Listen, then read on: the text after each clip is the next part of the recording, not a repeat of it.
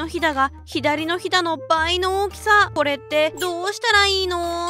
おいでナンシー。女性のあそこ。花園は大陰唇と小陰唇というものに覆われているんですけどこの部分左右対称とは限りません。手や足や顔も完全に左右対称ではないことの方が多いですよね。花園も同じです。顔と同じで整形するという方法もあるのですが質問者さんと同じように花園の左右が対称ではないワッチはそれだけが原因で振られたことはありません。まあもしかしたらそういう人も過去にいたのかもしれないけどまあそれも一つの相性だと思ってるんで気にしてません。どうしても体の悩みが原因で一歩踏み出せないという方はバッジの方を読んでみてください